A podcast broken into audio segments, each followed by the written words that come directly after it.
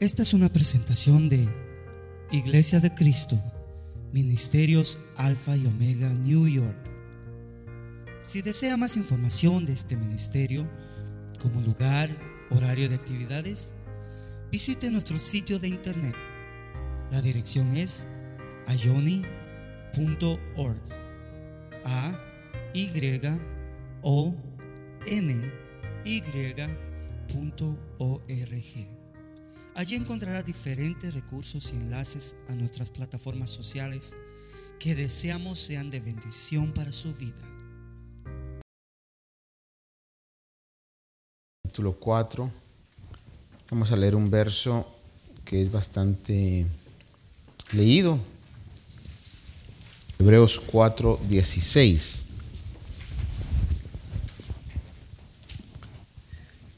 Quiero que lo leamos juntos, como siempre se lo he estado pidiendo. Hebreos 4, 16, cuando usted lo tenga, me deja saber diciendo amén. Hebreos 4, 16. Amén, leamos. Dice, por tanto, acerquémonos con confianza al trono de la gracia para que recibamos misericordia y hallemos gracia para la ayuda oportuna. Una vez más, por tanto acerquémonos con confianza al trono de la gracia para que recibamos misericordia y hallemos gracia para la ayuda oportuna. Amén. Padre, en esta hora te pedimos que al meditar en tu palabra se haga vida en cada uno de nosotros en cualquier situación en la que nosotros nos encontremos, Dios mío, pueda tu palabra capacitarnos, limpiarnos, restaurarnos. Haz la obra, Señor, esta noche que al meditar y al hablar tu palabra pueda hacer el efecto por el cual tú la has enviado. Creemos que así es, Señor, y lo recibimos en el nombre de Jesús. Amén. Amén. Dice el pasaje que leíamos, en cualquier cosa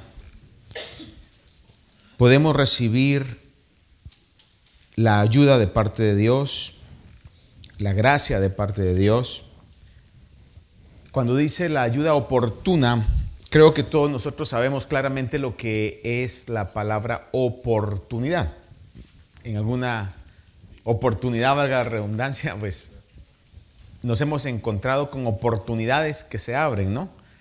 Usualmente la etimología de la palabra, cuando digo la etimología es el origen, de dónde viene, habla acerca de algo que se abre en un momento donde se puede entrar.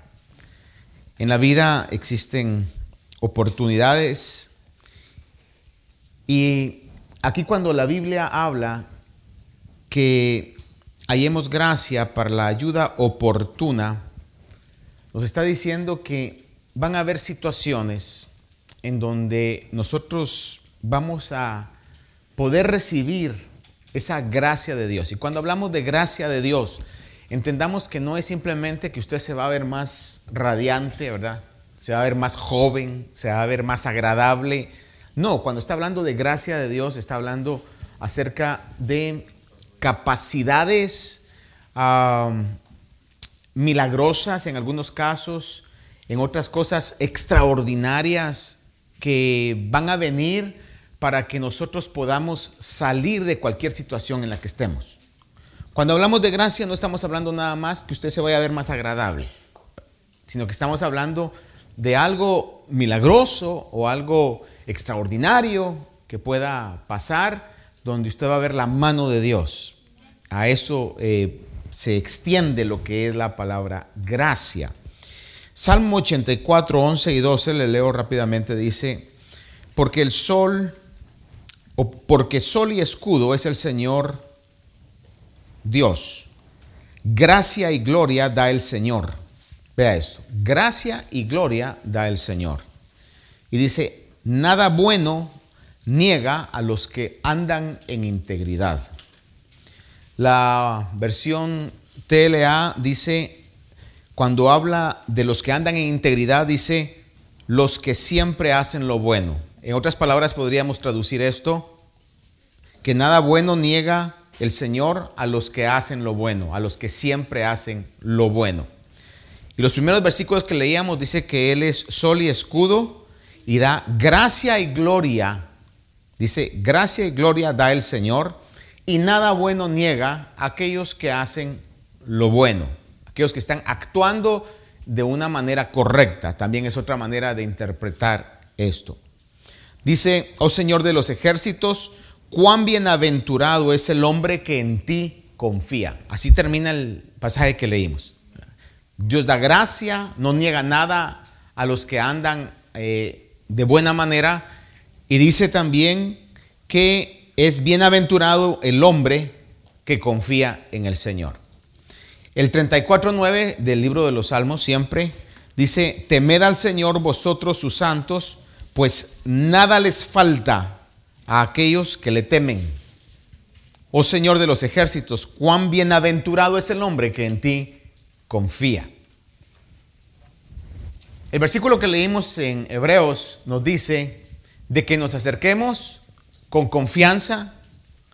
Y cuando dice el trono de la gracia está hablando a la presencia de Dios, que lleguemos delante de Dios, que nos acerquemos confiadamente al trono de la gracia para que encontremos la ayuda que necesitamos en esa oportunidad.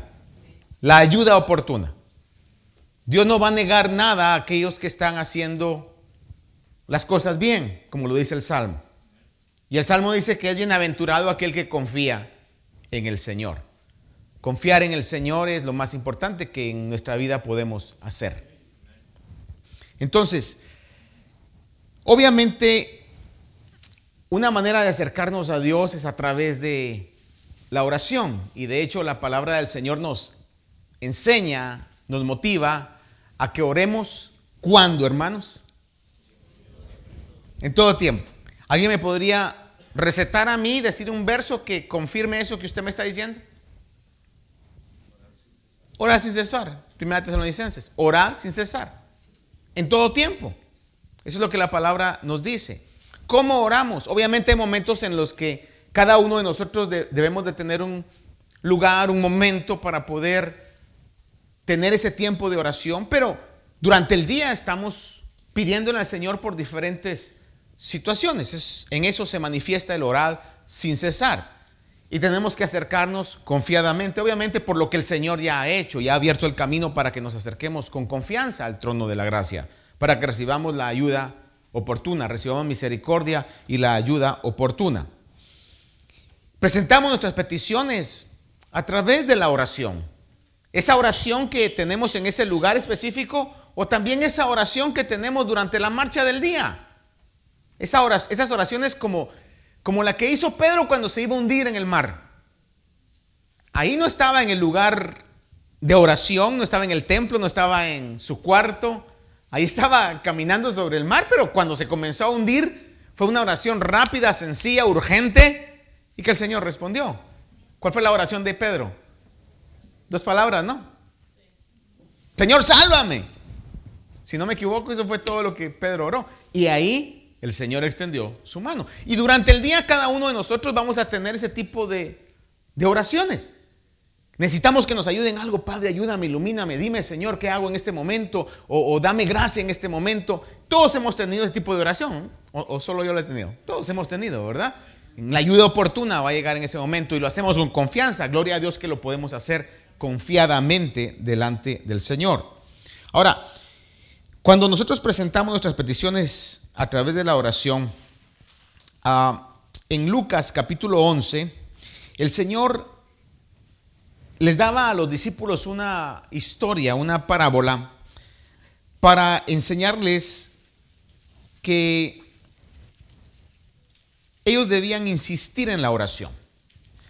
Lucas 11 del 5 al 13 le leo rápidamente, dice, el antecedente de esto que estamos vas a leer, lo que está antes de esto, es que los discípulos le preguntaron a Jesús, enséñanos a orar.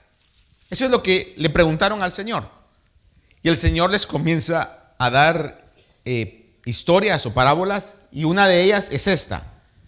Pero recuerde lo que le digo, el antecedente que estaba era, Señor, enséñanos a orar.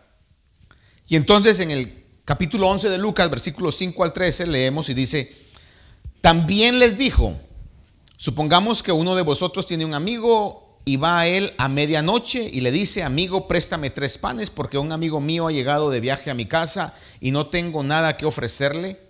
Y aquel respondiendo desde adentro le dice, no me molestes, la puerta ya está cerrada y mis hijos y yo estamos acostados y no puedo levantarme para darte nada.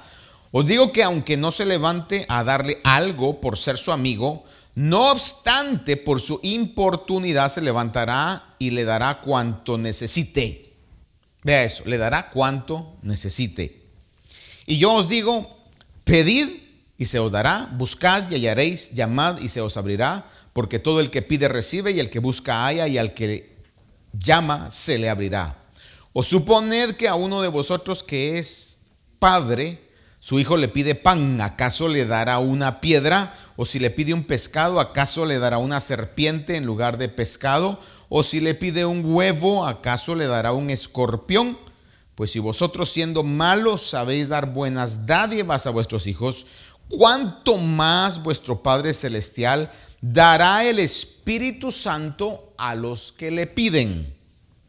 Y en Mateo capítulo 7, donde habla sobre la misma historia también, sobre el mismo principio, eh, en el versículo 11 dice, ¿cuánto más vuestro Padre que está en los cielos dará cosas buenas a los que le piden? Ahora, présteme atención aquí en esto. En Lucas leemos que dice, ¿cuánto más vuestro Padre Celestial dará el Espíritu Santo a los que le piden? Y en Mateo, hablando sobre lo mismo, dice, en lugar de decir, dará el Espíritu Santo, Dice, ¿cuánto más vuestro Padre Celestial dará cosas buenas? En otras palabras, podemos poner en el mismo lugar cosas buenas y el Espíritu Santo. De acuerdo a lo que el Señor está hablando acá.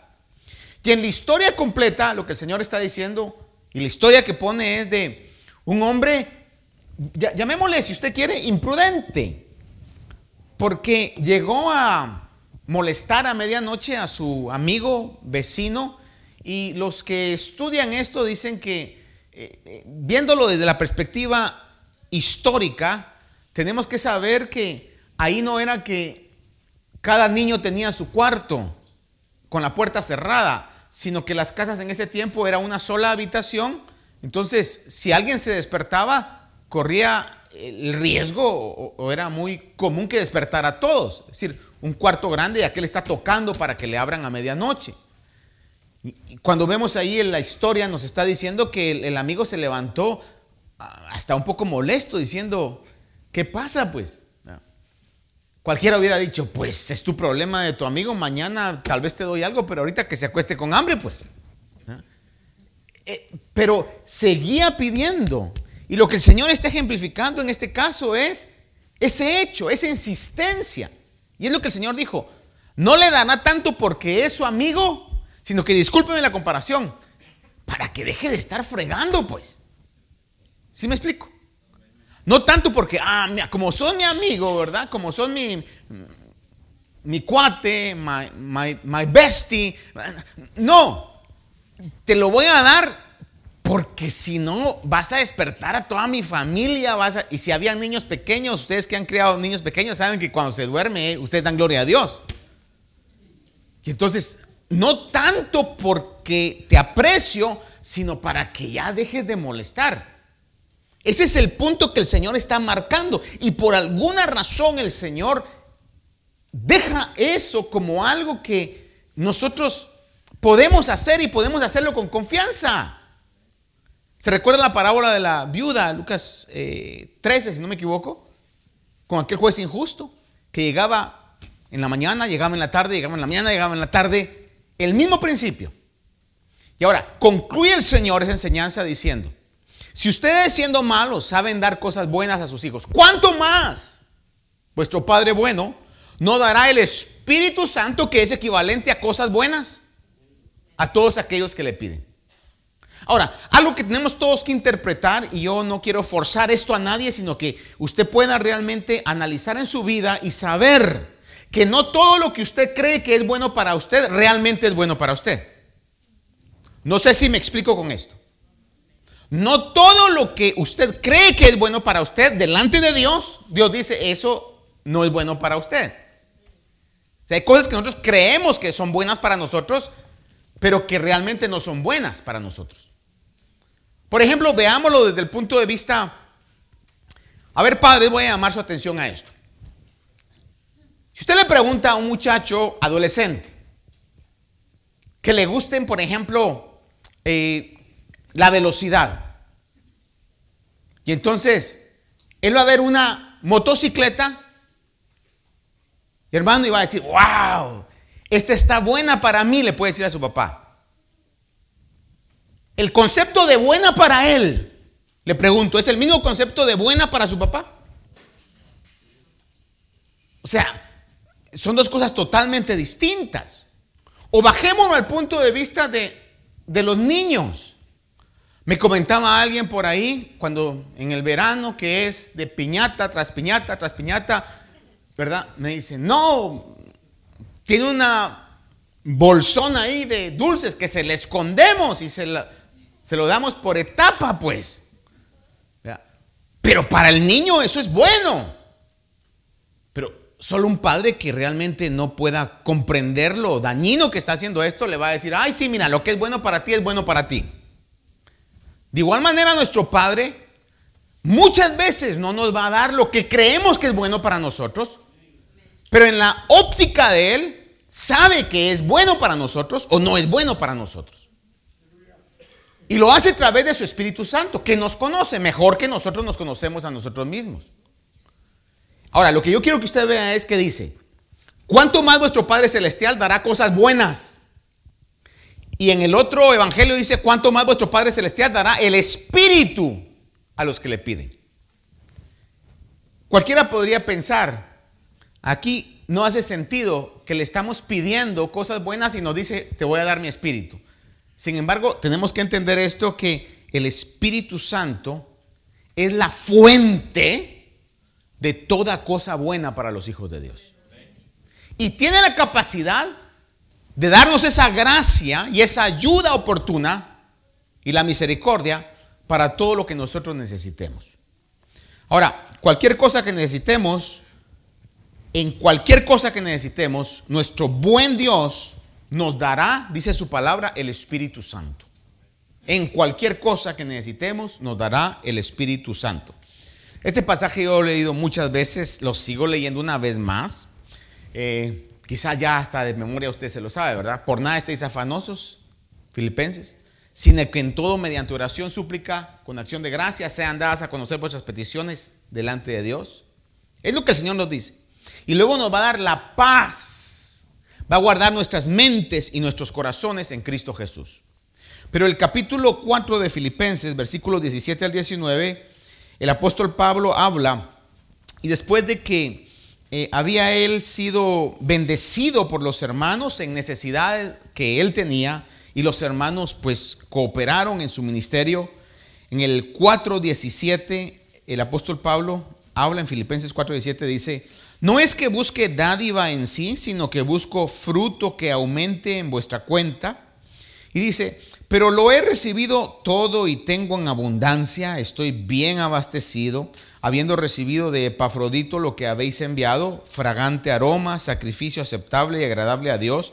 Pero vean lo que dice el versículo 19. Y mi Dios proveerá a todas vuestras necesidades, y esto es muy importante, conforme a sus riquezas en gloria.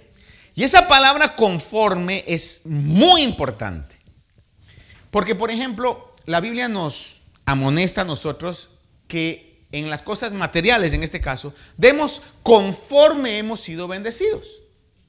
Es decir, eh, no hay una obligación, ¿verdad? Conforme Dios te haya bendecido, así da. O sea, si, si has sido bendecido no tanto, pues Dios no te va a pedir tanto. Si has sido bendecido mucho, lo correcto es que es desconforme a lo que a lo que tú has sido bendecido. Conforme es, vamos a pensar esto, haga de cuenta de que hay 10 personas. Hay un billonario, hay un millonario, hay un rico y hay un pobre y hay uno que está requete contra pobre.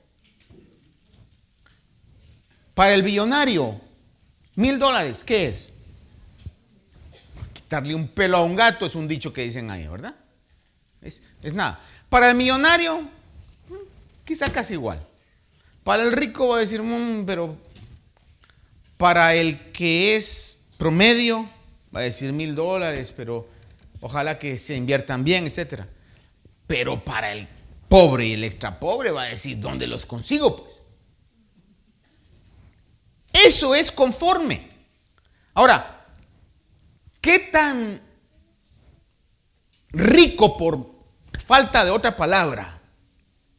¿Qué tan rico es Dios? Si Él es el creador de todo. La Biblia dice en el Salmo, el mundo y los que en él habitan son de Él. Entonces cuando Él dice, el apóstol Pablo habla, dice, y mi Dios suplirá conforme a sus riquezas en gloria. Está hablando de que si Él quiere bendecir, no hay límites. Dios es poderoso para hacerlo. ¿Me explico? Y cuando hablamos de riquezas, no nada más vea usted de lo, lo material, está hablando de esas cosas que realmente son valores. Esa fuerza que necesitamos, la salud que necesitamos. No solamente física, sino emocional que se necesita. La sabiduría. Todo lo que necesitamos. Dice, mi Dios suplirá conforme a sus riquezas en gloria. Entonces es muy importante que veamos nosotros que Dios provee conforme, nos habla de la abundante capacidad de bendición que Dios tiene. Una abundante capacidad de bendición. No hay límites para la bendición de Dios. Ahora, Santiago 1.17 nos dice que toda buena dádiva y don perfecto viene de lo alto, desciende del Padre de las luces con el cual no hay cambio ni sombra de variación. Toda buena dádiva y todo don o todo regalo perfecto. Ahora, les recuerdo lo que decía unos minutos atrás. Porque yo puedo pensar, bueno, si es así, yo tengo fe, entonces Dios me va a dar todo lo que pida. No necesariamente. Nos va a dar lo que de acuerdo al concepto de Él es bueno para nosotros. Lo que la Biblia dice, toda buena dádiva y don perfecto, lo que sabe Dios que necesitamos. Y obviamente, hermanos, esto no es que esté yo tratando de justificar cuando a veces pedimos y, creemos que Dios no nos ha escuchado o no nos, no nos dio lo que pedimos porque no puede. No, Dios lo puede hacer. Y creo que nos vamos a llevar la mayor sorpresa de la abundante capacidad de Dios cuando lleguemos al cielo. Yo personalmente creo que la palabra es bastante específica cuando dice que cosas que ojo no ha visto, ni oído no ha oído, no se van a manifestar ahorita aquí en la tierra. Creo que se van a manifestar cuando lleguemos al cielo. Cosas que no hemos visto, que oído no oído, que no han subido al corazón del hombre, son las que Dios tiene preparadas para los que le aman. Vamos a ver la grandeza de Dios y nos vamos a quedar, pues, qué sé yo, mudos, ¿no? De ver la grandeza de Dios, en un asombro maravilloso de lo grande que es Dios. Como cuando el ángel llegó a anunciar a María que iba a concebir milagrosamente, le dice, ¿habrá algo imposible para Dios? Para Dios no hay nada imposible. Todo es posible para Dios. Vamos a ver la magnitud de lo que hoy cantamos diciendo que Él es todopoderoso, lo vamos a ver en una realidad en ese tiempo. Ahora, acá en la tierra, obviamente, vamos a estar nosotros en esta petición y hay unas cosas en las que Dios, hermano, va a decir, no, eso no es bueno para ti.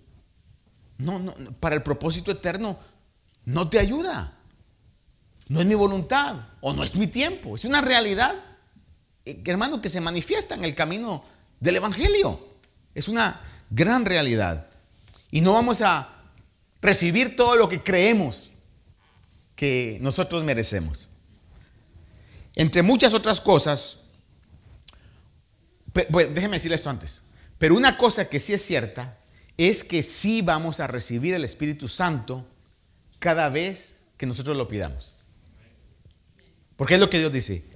Si ustedes siendo malos saben dar buenas dádivas a sus hijos, ¿cuánto más nuestro Padre no dará el Espíritu Santo a los que le piden? Y este es el punto que yo quiero dejar en su corazón. Lo más maravilloso que nosotros podemos pedirle al Señor es una constante llenura de su Espíritu Santo. Es lo mejor que podemos tener en nuestra lista de peticiones. Señor, quiero tener una vida llena de tu Espíritu Santo. Y déjeme decirle una vez más, recordarle, el Espíritu Santo tiene manifestaciones y lloramos y gritamos y tenemos gozo y reacciones físicas en nuestro cuerpo, pero eso no es el propósito principal por el cual el Espíritu Santo es dado. El Espíritu Santo es dado para que en nuestro diario vivir nosotros tengamos una vida victoriosa. En todas las cosas a las que nos enfrentamos podamos tener una vida victoriosa. Y entre muchas otras cosas, entre muchas otras cosas eh, que recibimos del Espíritu Santo, entre muchas otras obtenemos lo siguiente. La Biblia nos habla que el Espíritu Santo nos puede dar consuelo. Y en este mundo de tanto sufrimiento, porque así es. ¿Cuántos aquí hemos sufrido en este mundo? ¿Cuántos quisieran que esta vida fuera eterna? No sería una no sería un regalo, sería una maldición, ¿verdad? Una vida eterna aquí, hermanos, en estas condiciones de, de guerras, de hambres. Porque mire, gracias a Dios, porque tenemos que estar agradecidos. Nosotros estamos en, en gloria, hermano, ahorita. Pero imagínense lo que están pasando en los lugares donde hay guerras, que son reportadas, porque han habido décadas de guerras, por ejemplo, entre diferentes tribus africanas más sangrientas, pero que no son tan reportadas porque económicamente no, no significan mucho. Eh, persecuciones, hermano, vaya, no vayamos tan lejos, pues. Niveles de violencia en ciertos países, de los cuales usted quizá tenga una noción leve y vaga. Hermano, usted hoy, no sé si, por ejemplo, a alguno aquí se le ha quedado las llaves prendidas de su casa en la puerta de enfrente, alguna vez. Mire, como tres, más, cuatro. Janet, más. A nosotros varias veces. Y el otro día cuando sale uno dice, y las llaves y las llaves, y va a ver, ahí están colgadas toda la noche. Podemos tener esa es el lujo en ciertos países. Yo me recuerdo, hermanos, no sé si fue el primer carro, creo que fue el primer carro que, que pude comprar aquí en este país. Fue en Los Ángeles. Hermano, saliendo de la iglesia, alguien me dijo, Martín, vamos a tomarnos un café y con unas donas porque estaba a la vuelta de la esquina. Y hermano, y, ah, perfecto, vamos. Y cuando salí del lugar, como unos media hora después de estar ahí, dije, mi carro, y mi carro, y mi carro. Se lo habían llevado, hermano. Y cuando me comencé a buscar las llaves, no las tenía. O sea, no se lo llevaron, yo se lo regalé, hermano. Le dejé las llaves puestas en la, puerta. Imagínense. Y fue un shock, ¿verdad? Porque pasó eso. Y eso que fue aquí. Ahora imagínense en otros países. Y hoy tenemos nosotros esa esa ventaja de, estar, hermano, en un lugar donde el nivel de violencia no ha llegado a esos puntos donde están. Pero puede llegar. Y es más, no podemos tener una paz tan real. Porque cuando usted mira la noticia se da cuenta de gente que está en un sufrimiento terrible. Niños que están en un sufrimiento terrible. Ancianos que no tienen, hermano, que comer o... Eh, y cuando uno mira eso, hermano, dice, este mundo está lleno de sufrimientos. En medio de todos los sufrimientos, el Señor nos promete consuelo. Es su promesa. Dice la palabra del Señor, Juan 14, 16, y yo rogaré al Padre y Él os dará otro consolador para que esté con vosotros para siempre. Y la iglesia del principio hermano, como nosotros quizás no lo podemos experimentar hoy, eh, valoró ese consuelo del Espíritu Santo. Porque fue una iglesia perseguida. Por ejemplo, el librito que es clásico que se llama El mártir de las catacumbas, donde podemos ver cómo la iglesia del principio vivía en túneles subterráneos, hermanos, en Roma. E, y, hermano, ahí en esa situación y teniendo un Dios tan grande, eh, surge, pero, pero ¿qué pasa? Y viene el consuelo de Dios en esas situaciones tan difíciles que van a venir a diferente etapa de nuestra vida. Algo que hoy cabalmente platicábamos algo breve con mi esposa, que vale la pena recordarnos siempre, la vida puede cambiar así, hermano. Hoy usted puede estar en la cima, mañana puede estar en el barranco. Esa es la gran realidad, hermano, de esta vida. Es una gran realidad. 14:26 de Juan dice el Señor lo mismo, y yo rogaré al Padre, y Él os dará otro consolador para que esté con vosotros para siempre. Es decir, el Espíritu de verdad,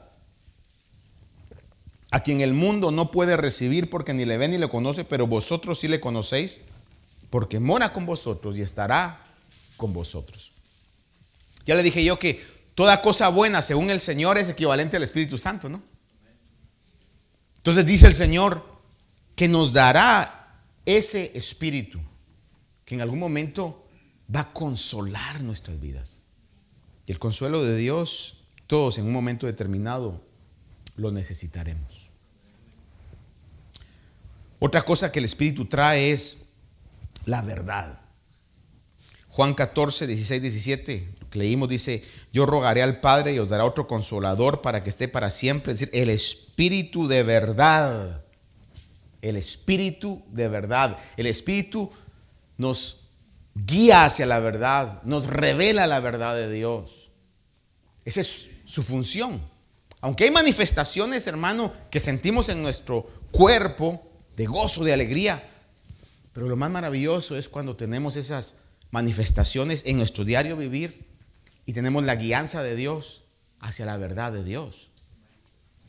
El Espíritu también trae poder de Dios. Hechos 1.8 lo leíamos. Cuando le dice el Señor Jesús a sus discípulos, recibiréis poder y me seréis testigos. La iglesia del principio comenzó en una atmósfera de poder milagroso, hermano. Y no era solamente para sanar enfermos, resucitar muertos. Esas fueron manifestaciones que el propósito principal era evidenciar que el Evangelio era la verdad de Dios. No mire, cuando usted mira, y seamos objetivos en esto, cuando usted mira los milagros del libro de los Hechos, que está en el libro de los Hechos, no crea usted que los apóstoles andaban haciendo milagros 24 horas al día. Aquí milagro, aquí milagro. No, eran contados, hermanos. Pero eran milagros claves. Que lo que iban a hacer es señalar que el mensaje que estaban predicando era la verdad de Dios. A veces los pentecostales queremos que todos los cultos sean de milagros, aunque no hayan enfermos, pero quedan sanidades. Si no hay enfermos, ¿para qué van a haber sanidades? No seamos absurdos, no seamos ridículos en eso. Lo más importante es creer el mensaje de Cristo Jesús. Que Él va a estar en nosotros en toda situación. Para mí una de las cosas más admirables de la iglesia del principio fue la actitud con la que iban al patíbulo. La actitud con la que iban a ser martirizados. Que tenían gran honra. La tradición cristiana dice que Pedro cuando le iban a crucificar dijo, no me crucifiquen normal, crucifíquenme para abajo porque no soy digno de morir como murió mi Señor. Hermanos, ese, ese, ese espíritu y esa convicción de lo celestial, ese es un poder sobrenatural. Aún hay testimonios cuando el Evangelio estaba siendo reprimido en, China, hermano, de gente de Dios que, veía que estaban matando a su familia y sus palabras de consuelo era, ánimo hijo, cerrando los ojos aquí, abriéndolos en la gloria. Para mí eso solamente se consigue con un poder sobrenatural. Poder interno de convicción. Y es necesario que hablemos esto, porque como van las cosas, hermano, la persecución no está tan lejos. Mire usted, no sé si ha estado usted escuchando noticias acerca del conflicto de Israel, pero vea usted la juventud a la cual se le prohibió que orara en las escuelas, a la cual se le comenzó a indoctrinar, porque ya no era educar, sino indoctrinar sobre la evolución, sobre un sinfín de cosas, hermano, el humanismo, la inclinación al espiritualismo falso de la nueva era. Esa juventud hoy odia a Israel. Mire las manifestaciones que se están dando en las universidades, que tuvieron sus principios cristianos. Por ejemplo, Harvard fue fundada con principios cristianos. Y hoy, apoyando a los palestinos. ¿Por qué? Porque ya no aman a Israel. ¿Por qué? Porque sacaron... ¿Sabe por qué nosotros amamos a Israel? Porque la palabra de Dios nos ha inculcado ese amor. Esa es la razón. Por eso, pero cuando se comenzó a quitar todo esto de la instrucción, por eso ahora está saliendo a luz lo que está dentro de ellos. Y esa es la siguiente generación. Esa es la siguiente generación que va a tener los senadores, los alcaldes, los gobernadores, siguientes presidentes. Esa es la generación que viene. Entonces no estamos tan lejos de que nosotros comencemos a decirle, Señor, dame ese poder para no negar tu nombre, no negar tu fe. Ahí se va a ver claramente en este tiempo donde si las manifestaciones que tuvimos del Espíritu Santo eran realmente manifestaciones reales o simplemente niveles emocionales. Hermano, estamos viviendo ese tiempo, necesitamos la gracia del Espíritu de Dios que se manifieste en nuestro diario vivir, formando nuestro carácter cristiano. Esa es la, la gran realidad que vivimos el día de hoy. Vamos a recibir ese poder. Lucas 4, 14 dice, Jesús regresó de Galilea en el poder del Espíritu y las nuevas acerca de él se divulgaron en toda aquella comarca. Es decir, la palabra claramente nos dice que el Espíritu Santo nos puede dar ese poder, hermano. El Señor por eso no, no tenía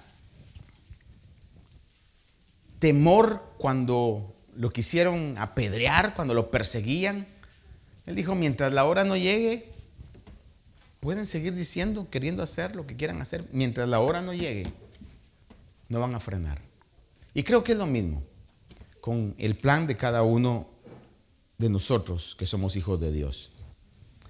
Vamos a recibir poder de lo alto. Vamos a recibir guianza también del Espíritu. Dice um, que cuando el Espíritu Santo de verdad venga, os guiará a toda la verdad. Romanos 8:14.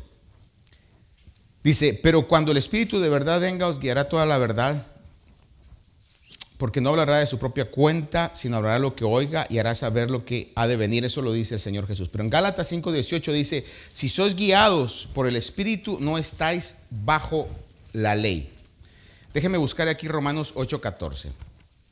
Dice Romanos 8:14, porque todos los que son guiados del Espíritu de Dios, los tales son hijos de Dios.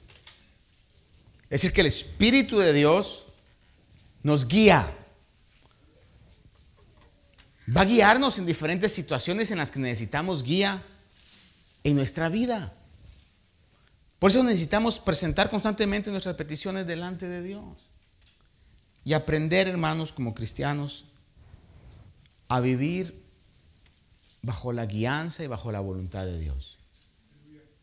Decirle, Señor, abre tú las puertas, Señor, guíame, Señor, ah, que yo pueda escuchar tu voz, que pueda realmente ser obediente a lo que, a lo que tú quieres.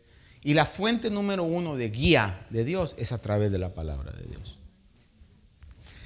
Decía un pastor ya de muchos años, decía esto, que en las congregaciones, por supuesto aquí no, Hay personas, o hermanos, que van con el pastor o con los líderes y le dicen, fíjese que tengo esta y esta situación, no sé qué hacer, le pido un consejo. Y entonces el pastor viene y le dice, bueno, pues la palabra del Señor dice esto, esto, esto aquí, y dice esto y esto aquí. Entonces yo creo que cristianamente lo que usted debe hacer es esto. Dicen, pero ¿qué otro consejo me podría dar usted? Y nos enfrentamos a eso todos los días, hermano. El Señor claramente nos dice en su palabra, pero queremos que nos digan algo distinto. Y esa es la realidad. Entonces, el problema no está en el Espíritu de Dios, el problema está en que yo no quiero recibir el consejo. El, el, problema está en que mi corazón es necio, que mi corazón es terco. Y por eso yo he considerado esto y se lo decía y se lo vuelvo a decir. Hay cosas que todos nosotros, yo no soy la excepción, no me a creer que yo soy la excepción, todos nosotros pasamos que el único culpable soy yo y el único culpable es usted. Porque Dios nos ha hablado de diversas maneras y si somos honestos con nosotros mismos decimos, sí, a Dios me lo había dicho, pero nos empecinamos a hacer lo contrario y pagamos las consecuencias. Y hay cosas, yo me he dado cuenta, en las que Dios mismo dice, no, no, no, todavía necesita más. Y si algo estoy seguro es que la Biblia dice que no nos va a dar pruebas mayores que las que podamos soportar. A veces uno está, Señor, yo creo que fulano ya no va a salir, creo que Mengano no va a salir, pero el Señor que los ama más dice, no, todavía, todavía le falta. Porque Martín no entiende de otra manera, sino que pague las consecuencias a esto. Solo yo, ustedes sí entienden, en el primer jaloncito que el Señor les da, entienden. Pero son situaciones en las que tenemos que recapacitar y que nosotros podamos ser dóciles, hermanos. Dóciles a la guía del Espíritu Santo. Porque el Espíritu Santo nos guía. Y la fuente número uno, le repito, le recalco, es la palabra de Dios. Ahí nos guía el Señor por medio de su palabra. El Espíritu Santo nos da también sabiduría.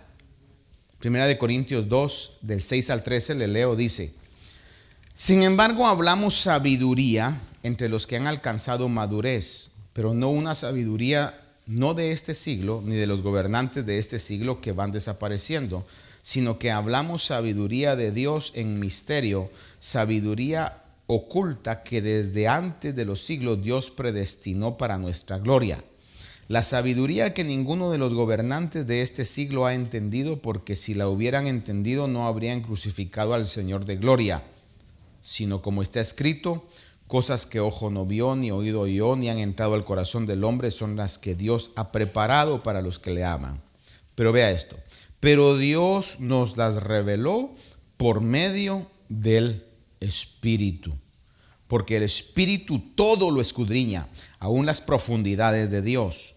Pero Dios nos la dice, porque entre los hombres, ¿quién conoce los pensamientos de un hombre sino el Espíritu de que está dentro de él. Asimismo, nadie conoce los pensamientos de Dios, sino el Espíritu de Dios. Y nosotros hemos recibido no el Espíritu del mundo, sino el Espíritu que viene de Dios para que conozcamos lo que Dios nos ha dado gratuitamente. De lo cual también hablamos, no con palabras enseñadas por sabiduría humana, sino con las enseñadas por el Espíritu, combinando pensamientos espirituales con palabras espirituales. Vea entonces cómo el Espíritu Santo de Dios tiene la función de traer sabiduría y no una sabiduría de este siglo, sino una sabiduría celestial. Una sabiduría que es la verdadera sabiduría. La sabiduría que nos va a llevar a nuestra verdadera meta y nuestro verdadero destino. Porque nuestro verdadero destino y nuestra verdadera meta no está en esta tierra, hermano. Si usted y yo hemos nacido de nuevo, su destino no es nada en este mundo. Nuestro destino está en gloria. Esa es la gran realidad. Entonces, concluyo con esto. Dice que nos acerquemos confiadamente al trono de la gracia para que hallemos misericordia y la ayuda oportuna. ¿Y cómo lo va a hacer Dios? Dándonos su Espíritu Santo. Por eso necesitamos siempre tener una petición constante para ser lleno de su espíritu, hermano. Hoy más que nunca necesitamos ser una iglesia llena del Espíritu Santo. Y cuando necesites sabiduría, ahí va a venir. Consuelo va a venir. Poder va a venir. Toda la ayuda que necesitemos, el Espíritu Santo tiene la capacidad de dárnosla en nuestro diario vivir. Padre bueno, esta noche te agradezco, Señor, porque tu palabra nos revela, Dios mío, que nos has escogido a nosotros para ser templo y morada de tu Espíritu. Esperamos que esta meditación haya bendecido su vida. Si desea más información de este ministerio, como lugar, horario de actividades, visite nuestro sitio de internet. La dirección es ayoni.org. A y o n y.org. Allí encontrará diferentes recursos y enlaces a nuestras plataformas sociales que deseamos sean de bendición para su vida. Bendiciones.